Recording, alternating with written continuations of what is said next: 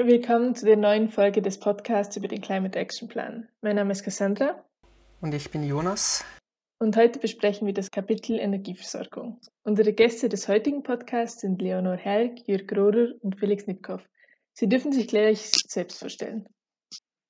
Mein Name ist Leonor Helg. Ich habe an dem, wie gesagt, am Kapitel zur Energieversorgung mitgearbeitet. Ich bin im normalen Leben wissenschaftliche Mitarbeiterin in der Forschungsgruppe Erneuerbare Energien an der ZHW in Wädenswil und ich habe letztes Jahr mein Doktorat in Energiepolitik fertiggestellt. Und mein Name ist Jürg Rohrer. Ich arbeite ebenfalls an der ZHW und leite die Forschungsgruppe Erneuerbare Energien und bin Dozent für erneuerbare Energien. Mein Name ist Felix Nipko. Ich bin Leiter des Fachbereichs Erneuerbare Energien bei der Schweizerischen Energiestiftung. Super. Ähm, ich werde zu Beginn nun einen kurzen Überblick über das Kapitel Energieversorgung geben. Ähm, das habe ich ein wenig aus dem CAP zusammengefasst. Ähm, das Energiesystem der Zukunft kann nicht mehr auf fossilen Brennstoffen beruhen.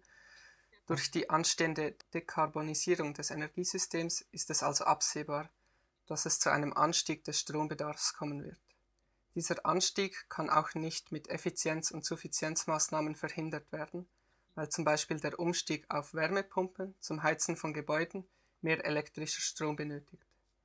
Bis 2030 wird also ein Strombedarf von zusätzlichen 32,3 Terawattstunden pro Jahr erwartet. Bis 2030 wird also ein zusätzlicher Strombedarf von 32,3 Terawattstunden pro Jahr erwartet. Das bedeutet einen Anstieg, also eine Zunahme um fast 50 Prozent im Vergleich zur heutigen Stromerzeugung.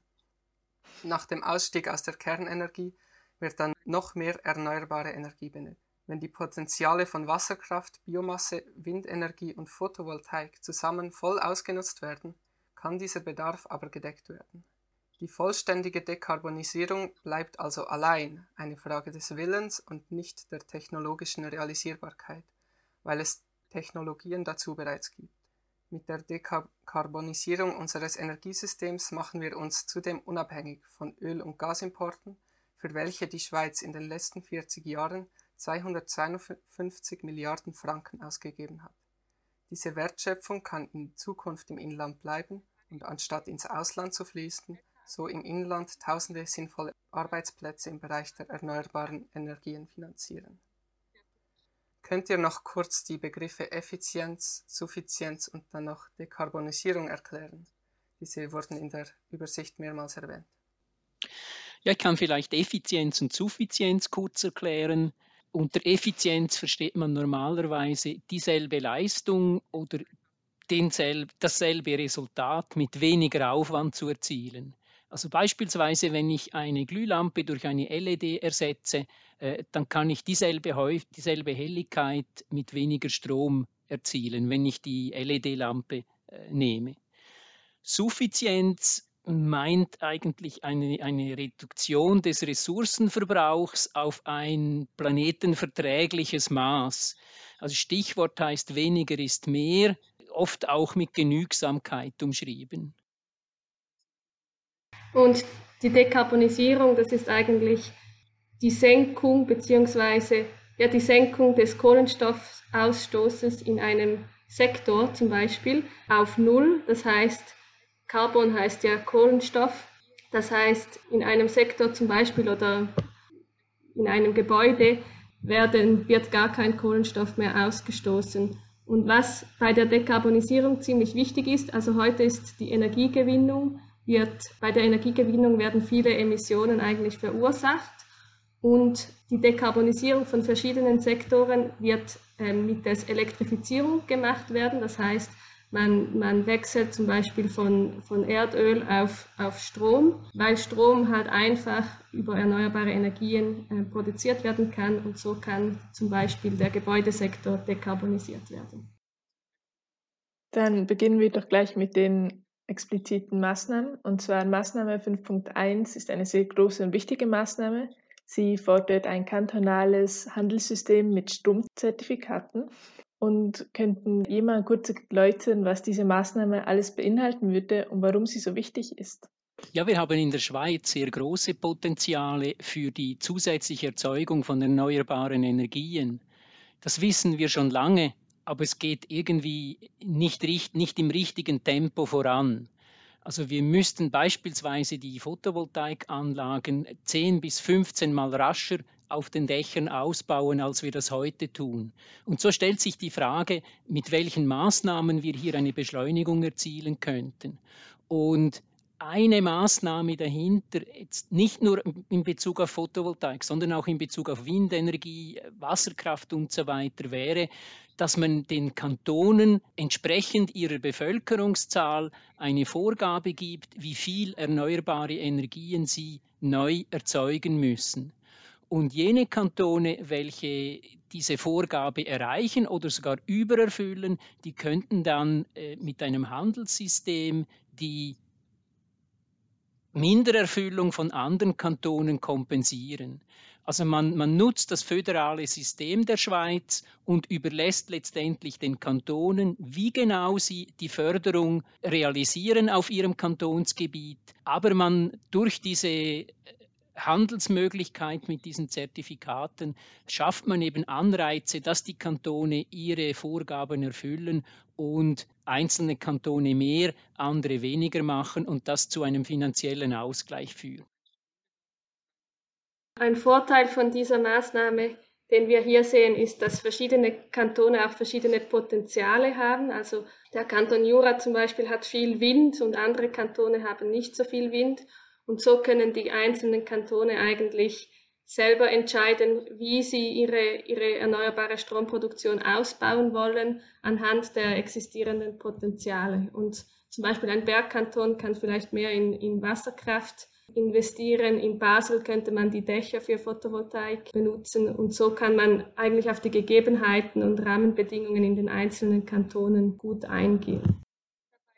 In der Maßnahme 5.8 wird gefordert, also das ist die letzte Maßnahme, dass die Stromtarife in Zukunft auch flexibel auf die aktuelle Situation, also auf das Angebot und auf die Nachfrage re reagieren sollen.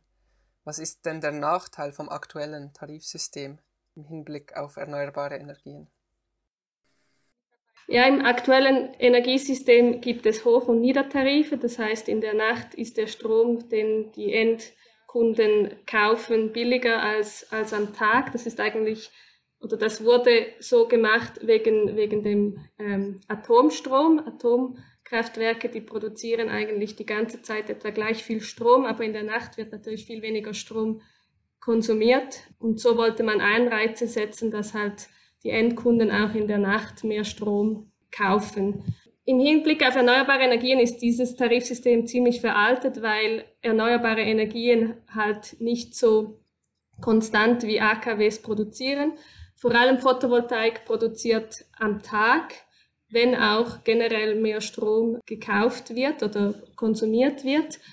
Das heißt, es, wird eigentlich die, die, der Strom, also es, es wird immer mehr Strom vor, am Tag vorhanden sein und weniger in der Nacht. Und darum ist eigentlich das, das aktuelle Tarifsystem nicht mehr, nicht mehr brauchbar, weil eigentlich am Tag die Stromtarife auch billiger werden sollen oder sollten. Weil PV und Wind generell natürlich, wie gesagt, nicht konstant produzieren, sondern intermittent sind. Das heißt, manchmal produzieren sie viel, natürlich wenn die Sonne scheint und wenn die Sonne nicht scheint, dann produzieren sie wenig.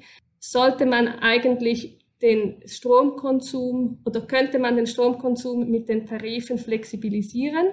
Das heißt, wenn es viel Strom im Netz hat, wenn zum Beispiel die Sonne scheint und der Wind weht, dann ist der Strom billig, weil dann sollte eigentlich der Strom dann auch konsumiert werden.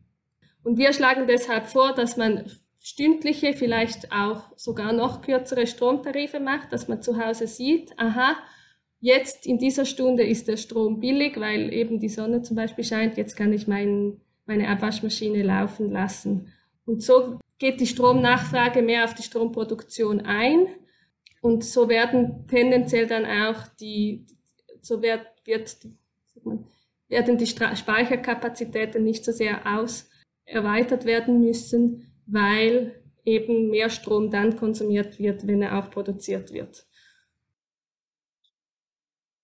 Wenn sich die Stromtarife nun also dann immer ändern, kann es ja auch sein, dass der Preis plötzlich sehr hoch ist oder wäre und äh, gewisse Teile der Bevölkerung oder etwa Fabriken könnten sich das vielleicht noch leisten, aber wenn es jetzt, also wie kann man sicherstellen, dass der Grundbedarf an Elektrizität auch für finanziell schlechter gestellte Menschen immer gesichert ist?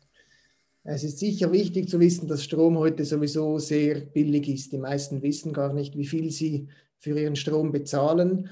Und ich glaube, Energiearmut ist in der Schweiz eigentlich kein Thema. Äh, wer finanziell schlechter gestellt ist, ist das in der Regel nicht wegen den Energiepreisen, sondern aus ganz anderen Gründen. Und äh, klar ist, dass wir darauf achten müssen, dass nicht die Strompreise einfach willkürlich äh, schwanken und Leute dann plötzlich ihre Rechnung nicht mehr bezahlen können. Aber gerade mit dem Ausbau der Solar- und Windenergie sind wir eben äh, in eine Zukunft unterwegs, die sogar günstiger ist als das, was wir heute haben. Es wird also generell äh, eher billiger, würde ich die Prognose wagen, wenn wir jetzt die Produktion ausbauen äh, in eine günstige und eben erneuerbare Energiezukunft. Zusätzlich braucht es sicher auch äh, Speicher und eben Netze. Und hier ist die Schweiz in einer heute schon sehr komfortablen Lage. Dank der Wasserkraft verfügen wir nämlich über sehr große Speicherreserven. Und wenn wir diese ergänzen mit Batteriespeichern und vielleicht noch Power-to-Gas-Anlagen, um die Solarenergie vom Winter, äh, vom Sommer in den Winter zu speichern, gibt das ein sehr stabiles System und ich glaube, damit können wir auch äh, so extreme Schwankungen im Strompreis gut ausgleichen.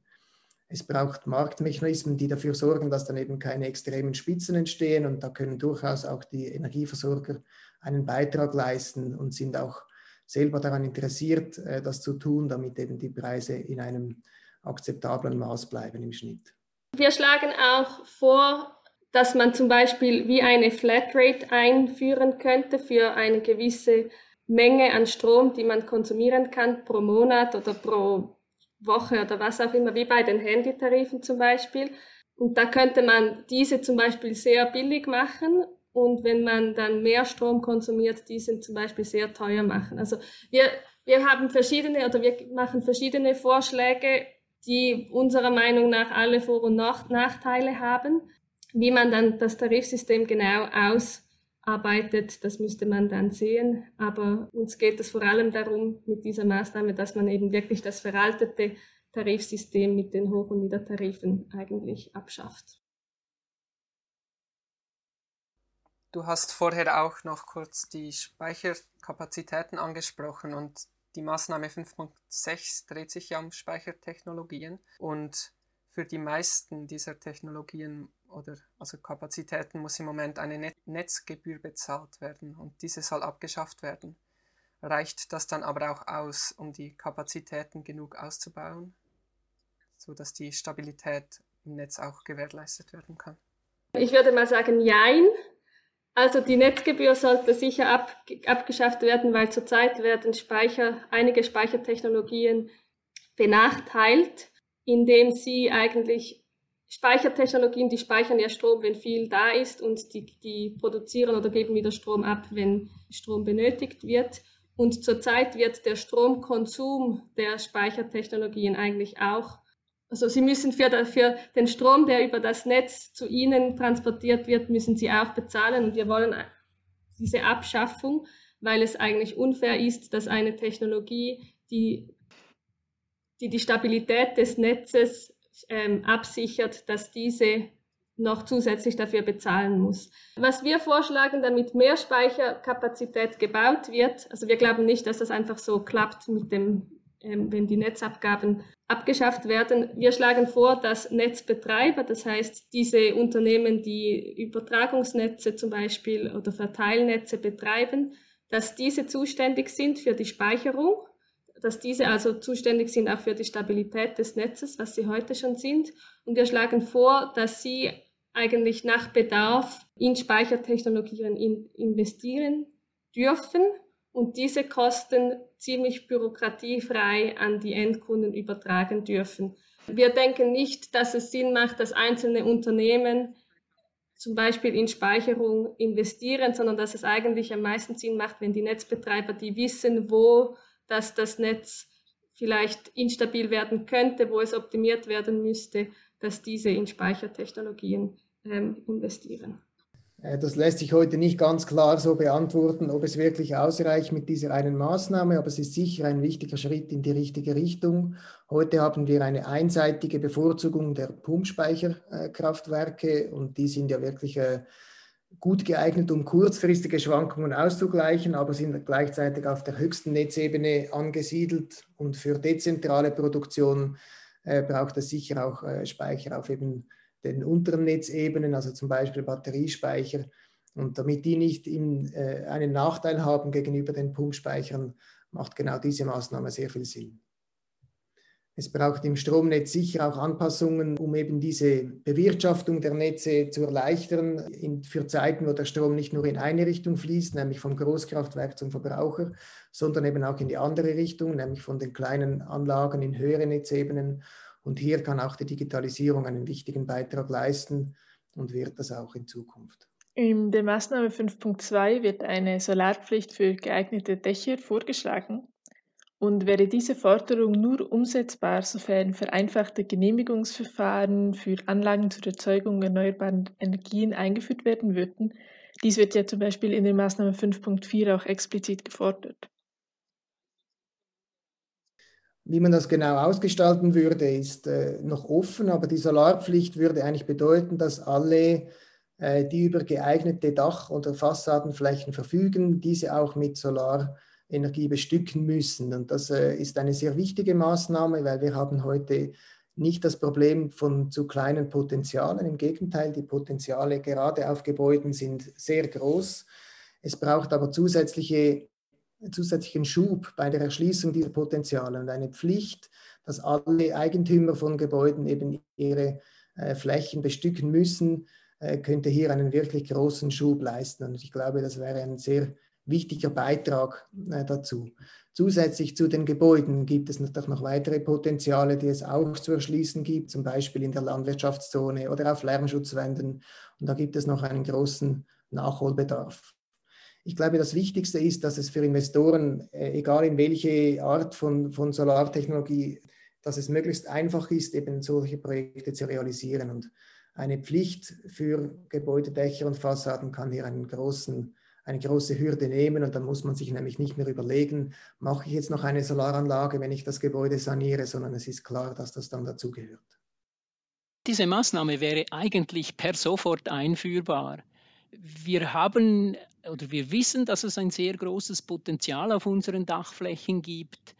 Wenn wir im selben Takt wie heute den Ausbau auf unseren Dachflächen vorantreiben, dann wird es 200 bis 300 Jahre lang dauern, bis wir dieses Potenzial ausgeschöpft haben. Wir wissen aber andererseits auch, dass wir bis 2030 netto Null erreichen sollten. Das heißt, hier ist eine riesige Diskrepanz zwischen dem, was wir eigentlich könnten und dem, was wir heute tun. Und die, diese Abgabe auf gute Dachflächen wäre eben ein unserer Meinung nach sehr geeignetes Instrument, um hier die Gebäudebesitzer dazu zu bewegen, wesentlich häufiger als heute Solaranlagen auf dem Dach zu bauen. Es ist eine Art Pflicht, das sind wir uns bewusst, aber ich denke, wir haben alle jetzt gerade mit den Corona-Maßnahmen erlebt, dass Pflicht eben manchmal gar nicht so schlecht ist. Ich erinnere beispielsweise an die Pflicht, eine Maske zu tragen im ÖV. Da hat man zu Beginn nur Aufrufe gemacht und irgendwie 5% fanden, äh, ich trage eine Maske, habe eine Maske getragen. 80% fanden die Maßnahme eigentlich sinnvoll, im ÖV eine Maßnahme zu tragen. Und erst als das Obligatorium gekommen ist, haben nachher, jetzt weiß ich nicht, sind es 90 oder 95 oder knapp 100% aller ÖV-Benutzer wirklich eine Maske getragen. Und analog stellen wir uns das eben auch im Gebäudesektor vor, dass es einen Druck braucht, eine gewisse Pflicht. Und ich bin völlig überzeugt, wenn man das einführt, das würde fast explodieren, äh, was den Ausbau auf unseren Dächern anbetrifft. Und der Energiewende würde das sehr helfen, auch den Arbeitsplätzen in der Schweiz und so weiter. Gibt es eine Maßnahme oder einen Aspekt, welchen Sie persönlich sehr wichtig finden oder längst überfällig? Und haben Sie sonst noch etwas Abschließendes zu sagen oder sogar ein Appell an die Zuhörenden? Ja, ich habe eigentlich zwei Dinge, die ich noch ergänzen möchte. Das eine ist, mich stört in der aktuellen Diskussion wahnsinnig, dass wir uns so wie gegenseitig auf die Schultern klopfen, wenn wir über Netto Null vom Jahr 2050 sprechen.